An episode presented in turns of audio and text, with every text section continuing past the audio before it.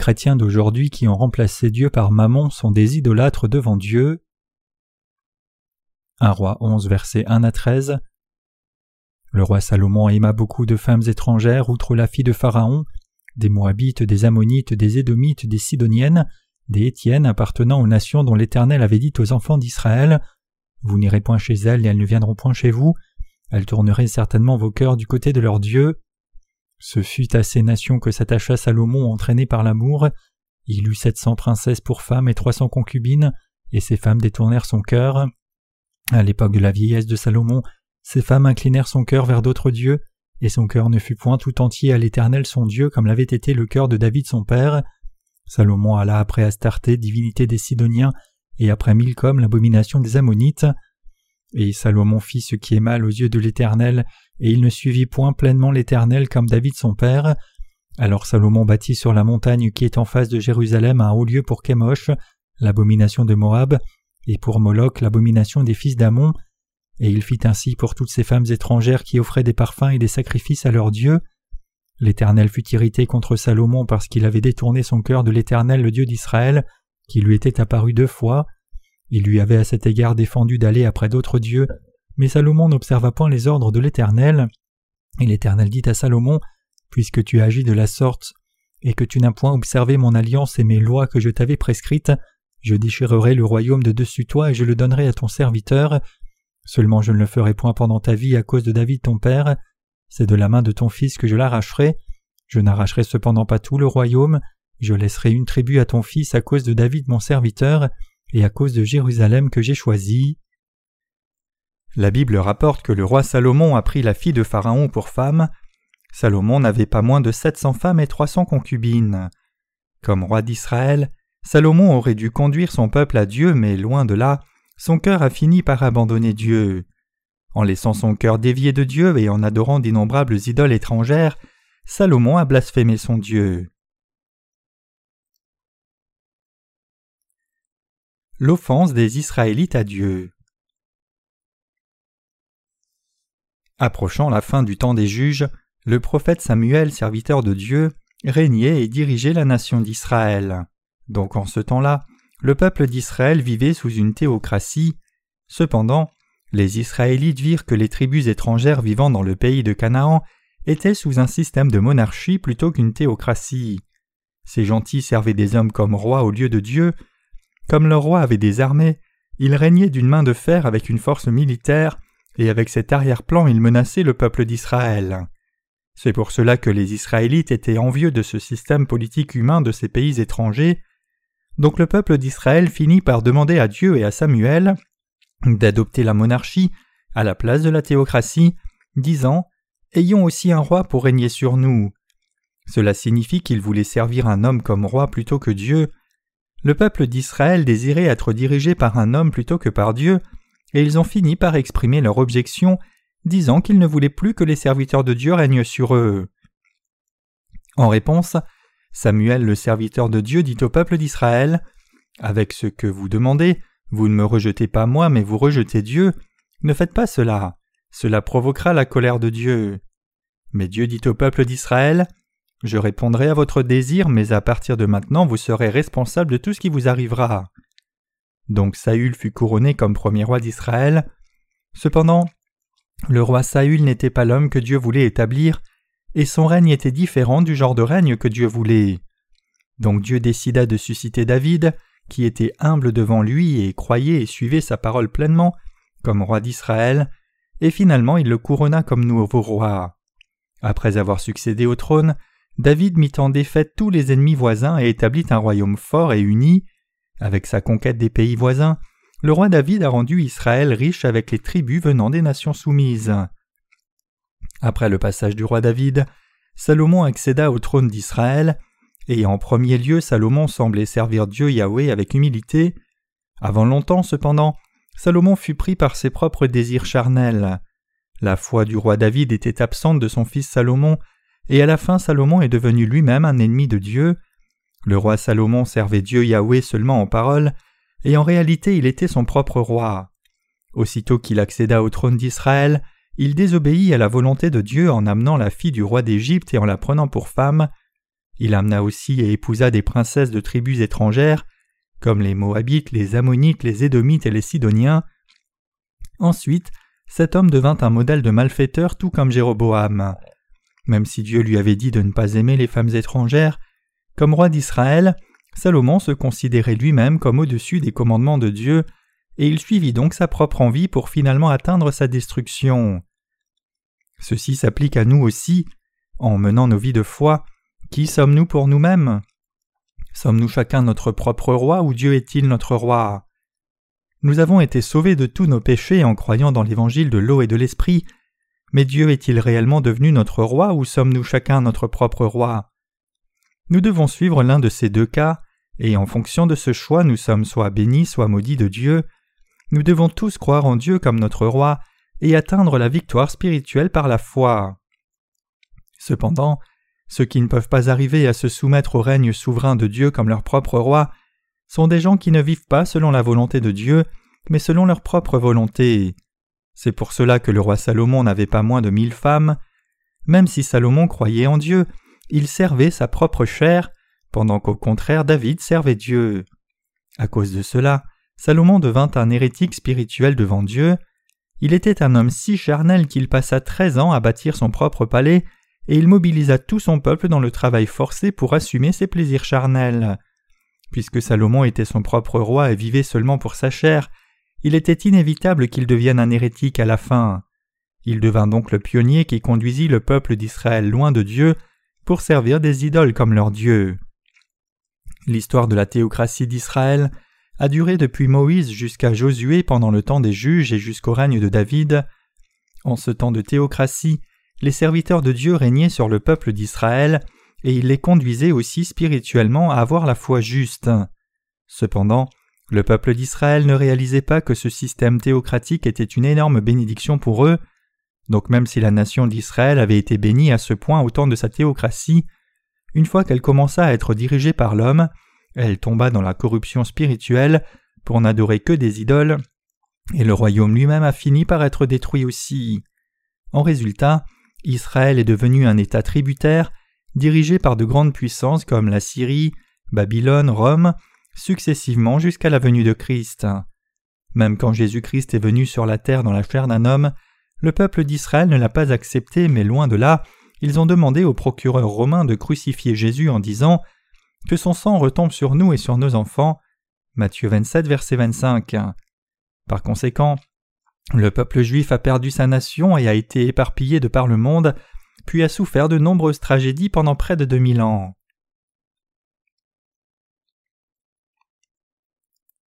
Qu'ont fait les chères femmes de Salomon? Les femmes de Salomon ont détourné son cœur de Dieu Yahweh pour adorer des idoles.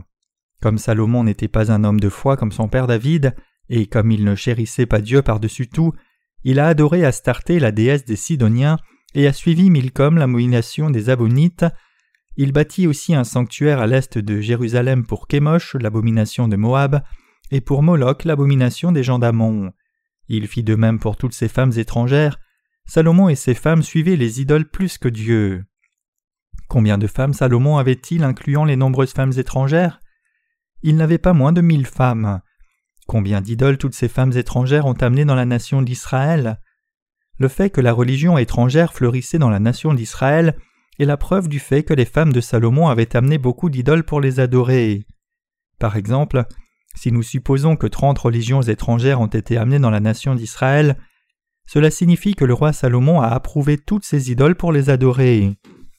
En d'autres termes, Salomon autorisa ses femmes à amener leurs idoles qu'elles adoraient dans leur pays natal, dans son propre palais, à s'incliner devant elles et aussi à bâtir des sanctuaires pour elles dans les montagnes.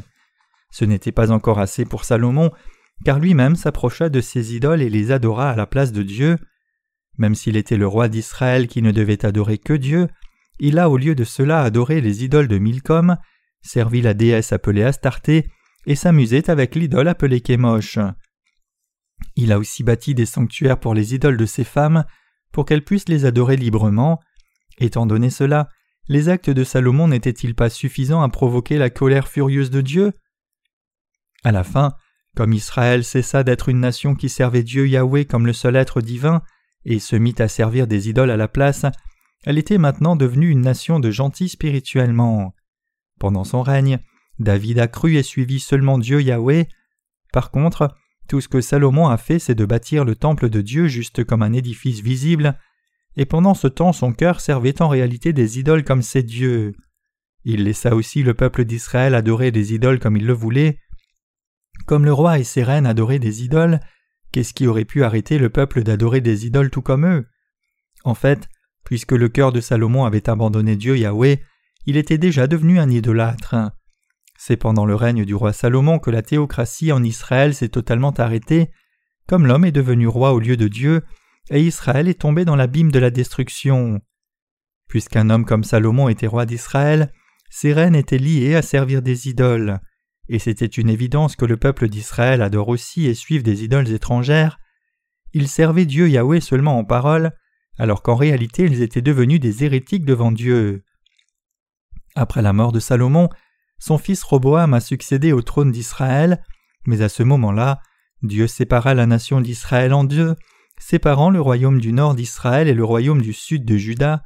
Ainsi Dieu a permis à la maison de David de maintenir sa dynastie, même si son royaume était maintenant réduit à un petit royaume, régnant sur la partie sud d'Israël. Dieu avait tenu la promesse qu'il avait faite à David.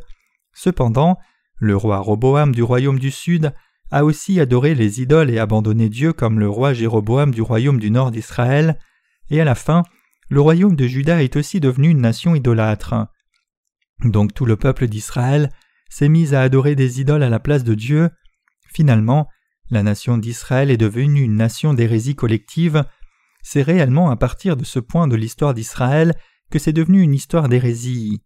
C'est ainsi que les Israélites se sont mis à servir les idoles à partir de là, pour être bloqués par Dieu et rendus esclaves par des nations étrangères à la fin.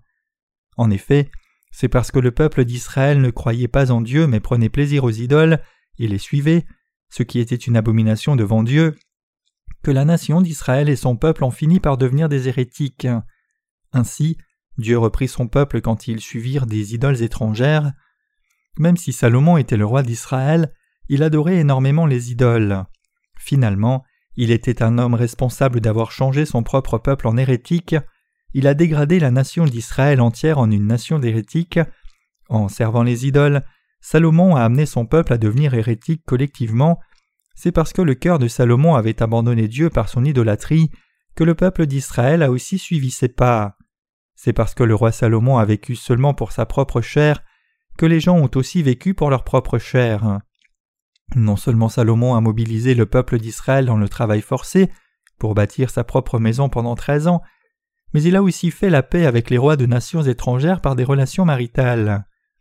À la différence de Salomon, David n'est pas entré dans des relations amicales avec les nations des gentils. Peu importe combien c'était difficile, il s'appuyait seulement sur Dieu comme il a confessé.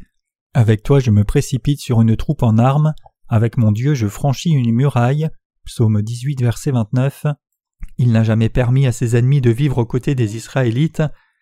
Par contre, Salomon, Roboam et Jéroboam n'ont pas éradiqué les ennemis gentils et leurs idoles, mais loin de là, ils les ont gardés près d'eux comme des proches amis, ont servi leurs idoles et les ont aimés plus que Dieu lui-même.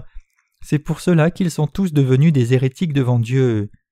Bien qu'Israël ait occasionnellement vu quelques rois qui craignaient Dieu, la plupart des rois sont devenus des hérétiques qui servaient les idoles comme leur Dieu. Ces rois ont abandonné Dieu et fini par adorer des idoles étrangères comme leur Dieu.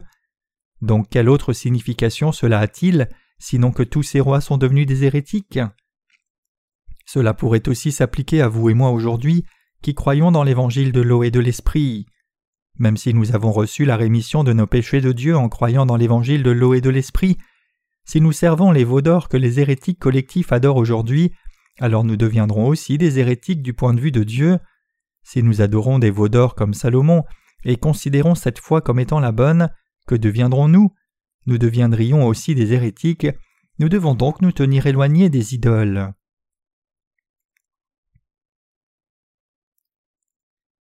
Qui a changé les chrétiens d'aujourd'hui en hérétiques collectifs Si nous devions nous demander qui est responsable d'avoir produit des hérétiques collectifs dans les communautés chrétiennes d'aujourd'hui, la réponse est que c'est en fait un produit de la collaboration du roi Salomon du roi Jéroboam et du roi Roboam. Salomon a eu un jugement sévère, car il avait adoré des idoles devant Dieu. À la fin de sa vie, juste avant sa mort, Salomon a dit Vanité des vanités, vanité des vanités, tout est vanité. Ecclésiaste 1, verset 2. Tout ce temps, il avait vécu sa vie selon ses propres désirs de la chair, mais il se retrouva lui-même à confesser que toute sa vie était complètement vaine. En adorant les idoles, Salomon a changé son propre peuple en idolâtre. Comme Salomon, beaucoup de chrétiens aujourd'hui adorent aussi quelque chose d'autre que Dieu comme leur idole. C'est pour cela qu'ils sont collectivement devenus hérétiques. Les hérétiques sont désespérés de gratifier leurs envies de la chair. Les chrétiens qui sont devenus des hérétiques collectifs cherchent à tout prix à accumuler leurs propres richesses. Les leaders inventent toutes sortes de schémas pour prendre leur salaire, ils bâtissent d'énormes bâtiments d'église, remplissent ces bâtiments du plus grand nombre de personnes possible, puis les poussent à faire toutes sortes d'offrandes des dîmes aux offrandes de reconnaissance et aux dons pour la construction, tout comme ils les forcent à être volontaires dans leur service pour différentes excuses. Invoquant le nom de Jésus-Christ, ces leaders incitent les assemblées avec toutes sortes de paroles douces pour qu'ils les servent eux-mêmes et leurs églises. Cependant, il est évident que le but de leur ministère est uniquement d'accumuler leurs propres richesses. En d'autres termes, leur ministère de pasteur sert juste à extorquer des bénéfices matériels à leurs assemblées. Aujourd'hui, parmi les si nombreux ministères chrétiens, nous rencontrons souvent beaucoup de gens qui ne servent que les idoles. Beaucoup de ces gens qui professent croire en Jésus-Christ comme leur seul sauveur engrangent plus d'un million de dollars par mois d'offrandes. Après avoir présidé quelques cultes, ils peuvent facilement rassembler plusieurs centaines de milliers de dollars par semaine. Il est connu communément que si le nombre de membres de l'Église atteint environ les 3000, cela suffit à générer plus d'un million de dollars par mois d'offrandes. Mais que font ces pasteurs avec tout cet argent? Investissent-ils dans l'œuvre de Dieu? Combien dépensent-ils réellement pour aider les pauvres? Même s'ils prétendent tous être généreux, ils n'apportent pas tant d'aide que cela. Ils disent qu'ils aident les enfants les moins favorisés dans leurs églises, mais en grande fanfare, ils ne donnent en réalité que 50 à 100 dollars par mois. Tout ceci en dépit du fait qu'ils collectent au moins des centaines de milliers de dollars par mois en offrandes. À quoi dépensent-ils alors le reste de l'argent? Ils le dépensent à bâtir des bâtiments d'église de mammouth pour qu'on les voie. Même s'ils adorent déjà dans d'énormes bâtiments, ils n'hésitent pas à les démolir pour bâtir de plus grands édifices d'église encore, faire venir encore davantage de monde, récolter encore davantage d'offrandes et être payés encore plus pour leur salaire. Finalement cela signifie qu'ils ne servent pas réellement Dieu, mais ils servent en réalité des veaux d'or. Beaucoup de gens dans les communautés chrétiennes d'aujourd'hui sont des hérétiques qui adorent des veaux d'or. Le Seigneur a dit qu'on reconnaît un arbre à son fruit. Les hérétiques vivent seulement pour leur propre chair. Combien ce serait merveilleux s'ils dépensaient les offrandes de l'Église pour le véritable Évangile. S'ils mettaient à part ne serait-ce que 70 à 80% des offrandes pour servir l'Évangile, il y aurait une œuvre extraordinaire qui se ferait de partout. Mais quel pourcentage des offrandes dépensent-ils pour la diffusion de l'Évangile? 5%, 20%. S'ils dépensaient même 10%, ce serait dépenser beaucoup pour l'Évangile. En réalité, puisqu'ils ne connaissent pas l'Évangile de l'eau et de l'Esprit, ils ne peuvent pas travailler pour cet Évangile authentique non plus, mais malgré cela, à quoi dépensent-ils tout cet argent? À quoi le dépensent-ils si ce n'est à orner leurs propres églises? Pire encore, certains pasteurs ont même des propriétés de l'Église enregistrées à leur nom pour pouvoir les transmettre en héritage à leurs enfants. Parmi les pasteurs d'aujourd'hui, il y a aussi certains ministres qui n'hésitent pas à dépenser 10 millions de dollars. Beaucoup de pasteurs servent des veaux d'or comme cela parce qu'il y a beaucoup d'offrandes qui rentrent dans leurs églises, tout cela au nom de Jésus. Leurs ministères ne sont rien que des ministères hérétiques. Salomon a bâti son palais pendant treize ans pour lui-même, et pour Dieu il a passé seulement sept ans à bâtir le temple, mais ce n'était pas assez pour lui, car il n'avait pas moins de mille femmes, et pire encore, il a bâti un sanctuaire pour chaque reine, et ceci avec l'argent de l'État. Donc il était inévitable qu'Israël devienne une nation d'hérésie. À cause de cela, l'idolâtrie s'est répétée au temps du roi Jéroboam et du roi Roboam aussi, changeant ainsi Israël en une nation d'hérésie collective. Toute la nation d'Israël a fini par ressembler à une exposition des religions du monde. C'est pour cela que même aujourd'hui, les hérétiques qui rejettent leur foi en Dieu et servent les veaux comme leur Dieu continuent d'émerger. Donc c'est de là que les hérétiques collectifs sont apparus, et ils seront tous maudits par Dieu. Quand nous regardons aux hérétiques qui apparaissent dans la Bible, ils sont si ridicules, ils ont suivi leur propre envie charnelle pour devenir hérétiques, tout comme eux, les leaders chrétiens d'aujourd'hui sont aussi collectivement devenus hérétiques en basant leur ministère sur le matérialisme. Jésus-Christ est venu sur la terre et a remis les péchés de l'humanité en nous donnant l'évangile de l'eau et de l'esprit. Donc les chrétiens doivent d'abord recevoir le salut en croyant dans l'évangile de l'eau et de l'esprit, et ils doivent vivre le restant de leur vie pour répandre cet évangile de vérité donné par Dieu dans le monde entier. Nous devons tous servir l'évangile de l'eau et de l'esprit en n'oubliant jamais qu'Israël est devenu une nation d'hérésie à cause de l'adoration idolâtre de veaux d'or par ses rois. Le christianisme primitif avait défendu sa foi dans l'évangile de l'eau et de l'esprit même sous la persécution, mais une fois que l'Empire romain a déclaré le christianisme comme religion d'État en 313 et a offert un traitement favorable, à partir de là, il a remplacé Jésus-Christ par des veaux d'or et a cru en eux à la place. C'est la raison pour laquelle les serviteurs de Dieu et les saints nés de nouveau, qui croyaient dans l'évangile de l'eau et de l'esprit, ont disparu de la terre. Et c'est pour cela que le christianisme d'aujourd'hui est devenu une religion idolâtre d'hérésie collective qui croit et prêche seulement le sang de la croix. Donc le christianisme aujourd'hui doit se repentir de son péché d'avoir adoré des veaux d'or devant Dieu et revenir à lui par la foi authentique qui est placée dans l'évangile de l'eau et de l'esprit que le Seigneur nous a donné. À moins que les chrétiens ne fassent cela aujourd'hui, ils resteront des hérétiques pour toujours, ils resteront des hérétiques qui seront maudits par Dieu.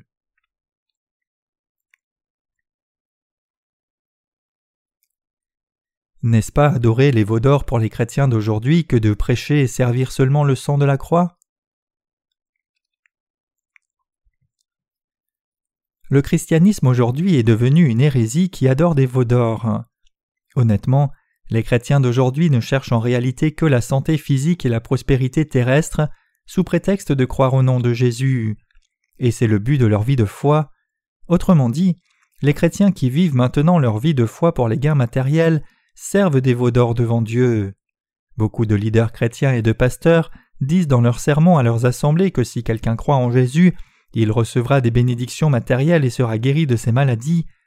Cela signifie que le christianisme aujourd'hui s'est corrompu en une religion qui adore des veaux d'or. C'est la réalité de la foi chrétienne d'aujourd'hui.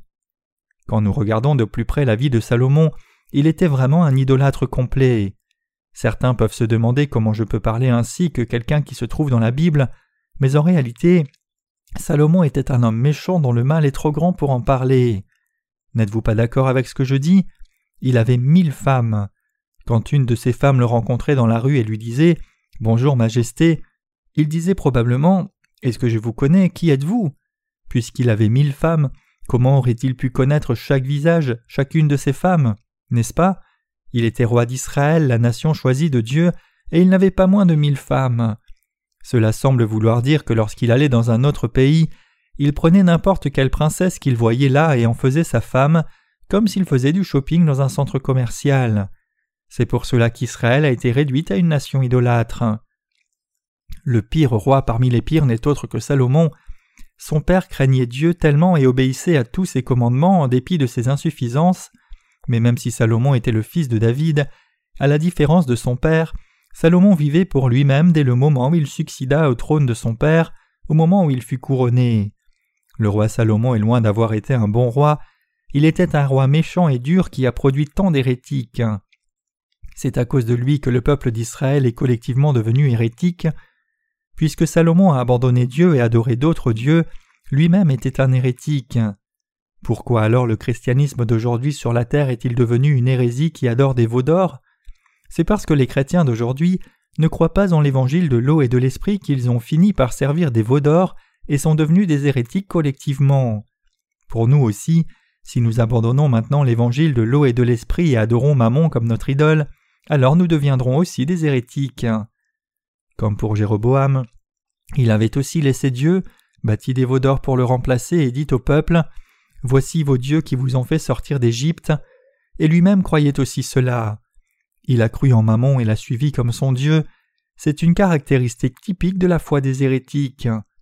Donc Dieu dit que les menteurs sont connus par leurs fruits, qu'ils soient de vrais croyants ou des hérétiques peut se distinguer en regardant à ce qu'ils cherchent, Si quelqu'un cherche seulement les choses de la terre tout en clamant croire en Jésus, alors il est un hérétique pour sûr. Ces gens ne servent pas le Seigneur, ils ne croient pas en l'évangile de l'eau et de l'esprit même quand on le leur prêche, au contraire, ils s'opposent à cet évangile. En dépit de leur profession de croire en Jésus, ils vivent en réalité dans le seul but d'assurer leur propre prospérité charnelle. Les chrétiens de par le monde entier sont maintenant pris dans le péché de l'idolâtrie, bien qu'ils adorent Dieu au nom de Jésus-Christ et prêchent aux autres la foi dans le sang de la croix seule, ils soutiennent en se basant sur leur propre doctrine chrétienne que si quelqu'un croit en Jésus comme son sauveur, même si les péchés de son cœur ne disparaissent pas, ce n'est pas un problème du tout et il ira quand même au ciel. ils amènent les autres à adorer des idoles, leur disant de continuer de faire des prières de repentance. Ce qui intéresse réellement les leaders chrétiens, c'est de rassembler autant d'offrandes que possible au nom de Jésus. L'argent continue de s'empiler pour eux. À chaque occasion, ils créent un programme pour amener encore plus d'argent. Ils collectent des offrandes sous toutes sortes de titres, des offrandes pour la construction aux offrandes missionnaires et les dites offrandes de mille fois, qui est un dérivé des mille holocaustes que Salomon avait fait à Gabaon. 1 roi 3 verset 4. Ils demandent des offrandes à leurs membres d'Église à chaque réunion et à chaque fois qu'ils visitent les membres à la maison. Avec l'argent rassemblé de cette façon, ils se récompensent avec des salaires mirobolants et bâtissent d'énormes édifices d'église, ce qui explique pourquoi ils sont si obsédés par l'argent, le tout au nom de Jésus-Christ. Il y a beaucoup d'hommes d'affaires chrétiens qui préfèrent les grandes églises. Pourquoi préfèrent-ils les grandes églises? Ces gens fréquentent l'église dans le seul but de gagner plus d'argent. Par exemple, disons que quelqu'un qui a une affaire s'installe dans une ville. Il cherche d'abord la plus grande église en nombre de membres et la trouve. Il visite alors le pasteur principal et se présente en disant J'étais diacre dans telle et telle église, mais maintenant j'ai déménagé dans cette ville et je voudrais me joindre à votre église. Il s'enregistre ensuite comme membre et donne une bonne somme d'argent en offrande de reconnaissance. Le pasteur de l'église l'appelle alors devant toute l'assemblée le dimanche suivant et présente ses affaires en disant Ce diacre gère telle et telle affaire à tel et tel endroit. Et cette information sera aussi inscrite dans le journal de l'église. Si l'église de cet homme d'affaires vient de rejoindre à vingt mille membres, alors vingt mille nouveaux clients sont gagnés, n'est-ce pas? Bien que tous les gens de l'église n'iront pas à son magasin, Beaucoup de gens n'iront-ils pas dans ce magasin y faire leurs achats, pensant que c'est une bonne idée de céder les uns les autres? Donc les pasteurs et les anciens se frottent les mains, puisque les premiers touchent de gros salaires et les derniers voient leurs affaires fleurir, tout en clamant servir au nom de Jésus-Christ aussi. C'est pour cela qu'il est naturel que les grandes églises prospèrent. Une église qui a un grand nombre de membres va avoir encore plus d'idolâtres. Ces hommes d'affaires ne préfèrent pas une petite église comme la nôtre, puisqu'il semble que l'église ne pourra pas tellement aider leurs affaires. C'est pour cela que quand les gens charnels viennent dans notre Église, ils ne restent pas longtemps, et c'est aussi parce que nous n'avons pas l'air si riches à leurs yeux. Les pasteurs et laïcs pris dans l'hérésie clament habituellement faire l'œuvre de Dieu, mais ils invoquent le nom de Jésus-Christ seulement pour gagner des bénéfices charnels. C'est ainsi qu'ils exercent le ministère et mènent leur vie d'Église, disant vivre leur vie en aidant les autres, et c'est pour cela que les grandes églises grandissent encore davantage. Mais une telle disposition peut-elle aussi s'appliquer à nous qui croyons maintenant dans l'évangile de l'eau et de l'esprit? L'argent est-il tout pour nous qui croyons dans l'évangile de l'eau et de l'esprit? Non, ce n'est pas le cas. L'argent n'est rien si quelqu'un décide de le dépenser. Un million de dollars n'est-il pas une somme d'argent considérable? Supposons ici que vous ayez un million de dollars et que vous mettiez cet argent à la banque et soyez maintenant payé trois mille à quatre mille dollars par mois d'intérêt. Beaucoup d'entre nous conduisent une voiture, n'est-ce pas? Si vous conduisez une voiture, jouissez de petites choses dans la vie, contribuez à l'œuvre de Dieu pour le servir et menez votre vie de foi, et avez quelques plaisirs culturels, alors dix mille dollars prendraient fin en un rien de temps, n'est-ce pas? C'est parce que nous gagnons de l'argent maintenant et le dépensons pour servir l'évangile de l'eau et de l'esprit que nos vies ont du sens et que nos cœurs sont riches. Autrement, même si vous aviez un demi-million de dollars en espèces à la banque et viviez de ses intérêts, vous réaliseriez que ce n'est pas grand-chose du tout, ce serait juste assez pour vous en sortir. Après avoir passé leur vie entière au travail, la plupart des enseignants ou des employés publics en Corée vont en retraite avec une rente de 200 000 à 300 000 dollars. Imaginons que vous soyez l'un d'eux et qu'avec cet argent vous achetiez un petit appartement, une voiture et quelques petites choses nécessaires à votre retraite. Environ 200 000 dollars passeraient en un rien de temps. Disons alors qu'après avoir dépensé 200 000 dollars, vous mettez les cent mille dollars qui restent sur un compte d'épargne, les intérêts n'atteindraient même pas cinq cents dollars par mois, Essayez de dépenser 500 dollars par mois et voyez si vous tiendrez longtemps. Même 300 000 dollars de rente n'est pas grand-chose. À côté de cela, une vie qui s'appuie sur les possessions matérielles n'est rien, que vous ayez 3 millions ou 300 millions de dollars. Malgré cela, beaucoup de pasteurs dans les communautés chrétiennes d'aujourd'hui servent des d'or comme êtres divins comme leur Dieu. Ils veulent tous exercer dans une grande église. Pourquoi? Parce qu'ils veulent tous un gros salaire. Il y a beaucoup de pasteurs qui touchent plus de 10 000 dollars par mois comme salaire de base et qui trouvent la joie de leur ministère dans cet argent. Même si peu de pasteurs reçoivent ce salaire officiellement, il y a beaucoup de pasteurs qui ont ce niveau de paye officieusement. Je ne dis pas ces choses pour vous demander de me payer davantage, mais pour montrer la prévalence du matérialisme dans le christianisme d'aujourd'hui. Ces pasteurs mondains s'inquiètent à mort d'être destitués de leurs églises qui payent bien. Regardez les pasteurs de ce monde. Quand je les regarde se tenir et parler derrière le pupitre, je vois que la plupart d'entre eux ont un visage brillant. Ils ressemblent difficilement aux gens ordinaires qui souffrent dans le monde. Ils ont l'air différents parce qu'ils vivent une vie si opulente. Les hérétiques sont ceux qui adorent l'argent de ce monde comme leur Dieu. Même s'ils parlent de Jésus-Christ à chaque fois qu'ils ouvrent la bouche, ils adorent en réalité la richesse matérielle comme leur Dieu. Étant donné le fait que les leaders chrétiens d'aujourd'hui adorent l'argent comme leur Dieu, et que ceux qui les suivent mènent une vie religieuse au sens strict, ils ne servent pas Dieu, mais ils sont finalement en train d'adorer des veaux d'or. Les hérétiques sont obsédés par le désir d'étendre leur bâtiment d'église, ils sont singulièrement fixés sur leur désir d'obtenir de l'argent de leur assemblée par tous les moyens et de bâtir une plus grande église. Où que vous alliez, même dans un coin reculé du pays, vous découvrirez souvent que le plus grand bâtiment est une église. Le village peut n'avoir que de petites maisons qui sont à peine meilleures qu'une case, mais les faux pasteurs servant des idoles rassemblent de l'argent même auprès de ces pauvres gens pour construire une si grande église. Même si l'église peut être majestueuse et colossale, les maisons de l'assemblée sont en ruine. Même si tout le monde dans ce village était membre de l'église, est-ce vraiment nécessaire d'avoir un endroit si énorme pour le culte? Malheureusement, c'est quasiment comme cela partout où vous allez. Mes chers croyants, vous devez considérer l'or comme une pierre. Dieu dit L'argent m'appartient et l'or est à moi. AG 2, verset 8. Dieu pourvoit à tous nos besoins. Nos possessions matérielles nous ont été données pour que nous les dépensions à servir l'Évangile comme il le faut. L'argent en lui-même n'est pas notre Dieu, un lingot d'or n'est pas divin, une pépite d'or n'est rien pour nous. Pour nous qui sommes nés de nouveau en croyant dans l'Évangile de l'eau et de l'Esprit, les possessions matérielles ne sont rien, mais ce n'est pas le cas pour les hérétiques collectifs résidant dans les communautés chrétiennes d'aujourd'hui. Pour ces hérétiques qui ne connaissent pas l'Évangile de l'eau et de l'Esprit, et qui n'ont pas reçu la rémission de leurs péchés, les possessions matérielles ne sont autres que leur Dieu. Ils suivent en réalité le système de valeur des païens. Les païens mettent même de l'argent à l'intérieur du cercueil d'une personne morte. Ils mettent de l'argent, de l'or et de l'argent et des bijoux dans le cercueil pour être dépensés en route vers le monde à venir. Influencés par ces pratiques païennes, même certains chrétiens pensent que l'argent peut tout résoudre. Donc ils dépensent beaucoup d'argent pour faire des statues de marbre de créatures effrayantes comme des lions ou des tigres, afin qu'on les place devant leur tombe quand ils seront morts. Ils font cela pour éviter que les mauvais esprits ne viennent dans la tombe.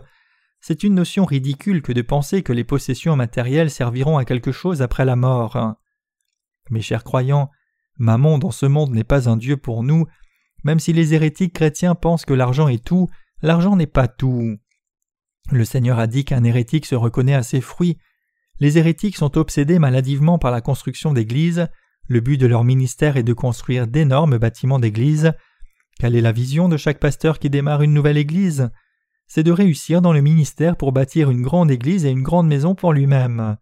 Dix fois sur dix, le plus grand désir de tous les pasteurs qui ne sont pas nés de nouveau est de bâtir une grande église, puisque c'est ainsi qu'ils peuvent faire venir plus de personnes dans leur rang. Ils n'appellent pas simplement leur bâtiment d'église chapelle ou lieu de culte, mais ils l'appellent invariablement un temple. Plutôt que de dire que c'est un endroit où Dieu est adoré, il l'appelle le Saint Temple de Dieu. Mais un tel endroit n'est pas un temple. L'appeler temple est un non-sens complet. C'est un lieu de culte où les saints se rassemblent pour adorer Dieu. Ce qui importe, ce n'est pas le lieu. Vous pouvez adorer Dieu où vous voulez, ici ou là. Le lieu d'adoration lui-même peut être n'importe où. Ce qui est important, c'est que les gens adorent réellement Dieu. Cela attriste mon cœur lorsque je pense au christianisme d'aujourd'hui qui est tombé aussi bas cela m'attriste de penser à Salomon, comme cela m'attriste de penser au christianisme du temps présent.